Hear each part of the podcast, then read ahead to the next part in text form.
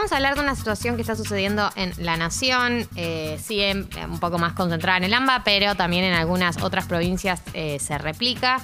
Y es eh, algo que ustedes seguramente ya habrán leído en las redes sociales, en los portales. Eh, acá en general eh, intento no hacer tanto, tanto hincapié porque entiendo que es una noticia que ya saben y que es muy paralizante, pero es algo que está bueno que, lo digamos y que lo hablemos y es que eh, en un número récord de ocupación de camas de terapia intensiva. En la nación todavía no llegamos al, a nivel nacional no se llegó al récord de, digamos, al número del 2020, pero en el AMBA eh, y en la Ciudad Autónoma de Buenos Aires eh, hay una ocupación récord. Ya muchísimos, muchísimos, muchísimos jefes de hospitales privados y públicos están saliendo a hablar a los medios a decir que ya no hay camas que tienen que desempolvar eh, el, el código de ética para decidir a quiénes eh, les dan camas y a quienes no en función de prioridades que ya están definidas. En la ciudad autónoma de Buenos Aires el ocupamiento de las unidades de terapia intensiva es del 83,5%. Hace 14 días estaba en el 61%, o sea, el ritmo de crecimiento es muy alto.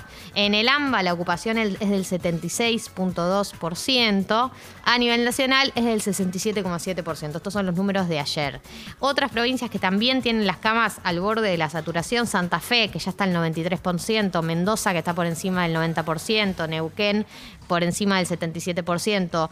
Todas situaciones eh, muy, muy límites. Este era el peor miedo que teníamos. Sí. Este era el peor miedo que teníamos. Incluso desde el principio. Desde el principio Sí. la pandemia, el, el- el objetivo de todas las medidas, incluso de la cuarentena eh, muy al comienzo y todo, era preparar el sistema de salud para que no colapse. O sea, llega un momento en la pandemia donde uno dice, cuando empezaron a llegar los casos, llegó un momento donde dijeron, bueno, no vamos a poder evitar que el virus se propague. El virus se va a propagar, porque al principio uno decía, bueno, cerramos la frontera, que no, bueno, el virus ya está acá, Sí. se va a propagar. Ahí pasaron una segunda estrategia que es, bueno, si sabemos que el virus ya está, ralenticemos el ritmo al que se propaga. Y después una tercera que es, bueno, el virus ya está entre nosotros, se está propagando, preparemos, hagamos tiempo para preparar el sistema de salud eh, para que no colapse, ¿no? Ya no vamos a poder evitar que la gente se contagie, pero por lo menos no tengamos que elegir eh, a quiénes darle cama y a quién no. Ese fue el gran, gran miedo durante todo el 2020 y estamos en el 2021 y llegó. O sea, las camas de terapia intensiva están colapsadas. Ya hay hospitales que tienen que derivar pacientes y estoy hablando de muchos directores de hospitales, principalmente de, la Ciudad Autónoma de Buenos Aires y de la provincia de Buenos Aires, pero como te digo, en Mendoza también ya eh, se habló de este tema, en Santa Fe ya salieron eh, los directivos del Ministerio de Salud a hablar de estos números.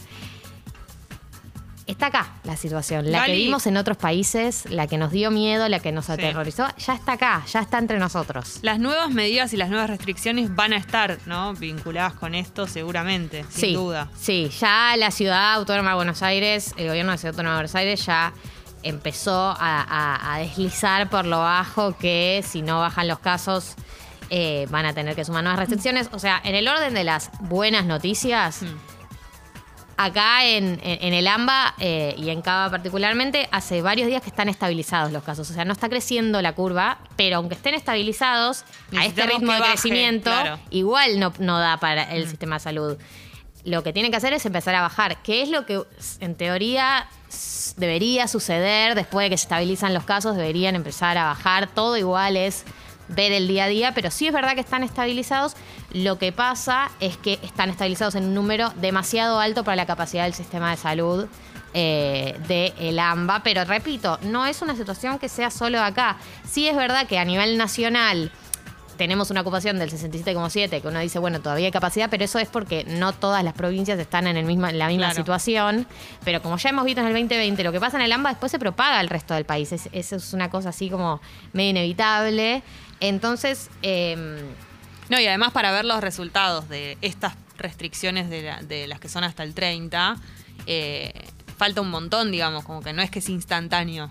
Bueno, Entonces vos decís, bueno, ahora hay una, una sensación de que salimos, no sé, en la calle hay men- mucha menos gente, que eso se nota y todo eso, y por supuesto a la noche no hay circulación, pero esos resultados no es que los vamos a ver ahora. No, o sea, lo- lo- en teoría los resultados que estamos viendo ahora, o sea, que se hayan estabilizado las camas, eh, que se hayan estabilizado los casos, tiene que ver con las medidas que se tomaron hace eh, más de 15 días, no las últimas, Exacto, digamos. claro. Que igual, digamos, las últimas terminan ahora, las últimas últimas terminan ahora el 30 de abril, terminan Sí, la- las sí. medidas de la famosa conferencia de Alberto del video que suspendió las clases.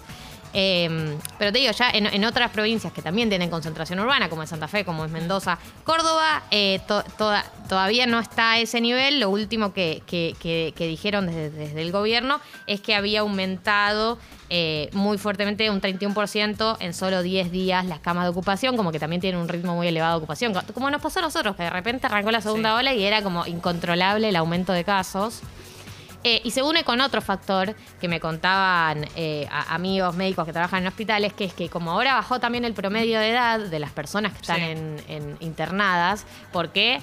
Porque muchos adultos mayores ya están vacunados, porque se cuidan más, porque eh, eh, todas estas uso de actividades recreativas, nocturnas, etcétera, están más concentradas por una, un- una franja un poco más joven. Ahora el promedio está por encima, alrededor de los 50 años. Claro, había una fantasía al principio de que los jóvenes no se contagiaban tanto, como que tardaban en llegar, ¿no? Y eso duró un tiempo. Sí, sí, sí, sí, y totalmente duró y esta tendencia de la baja en el promedio de la edad tiene que ver con esto, con la vacunación y tiene que ver con eh, esto que te decía de quienes se están concentrando como la mayor movilidad eh, y por lo tanto mayores contagios.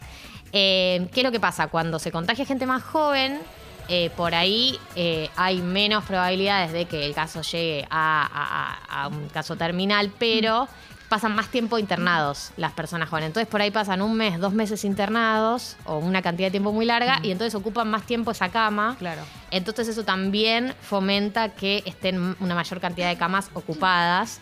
Eh, y bueno, toda esta situación nos lleva al- a, la, al- a la situación actual que tenemos. eh, y que la hace trágica. Nada, yo esto entiendo que una vez lo decimos ya se entiende. Ya está, no hay más margen. Yo no sé quién tiene la culpa. Es intrascendente ya a esta altura qué se hizo bien, qué se hizo mal. Se hizo lo que se hizo y ahora estamos acá en la situación más trágica de todas y puede empeorar todavía. Así que, nada, el mundo que nos tocó vivir, la situación en la que está el país.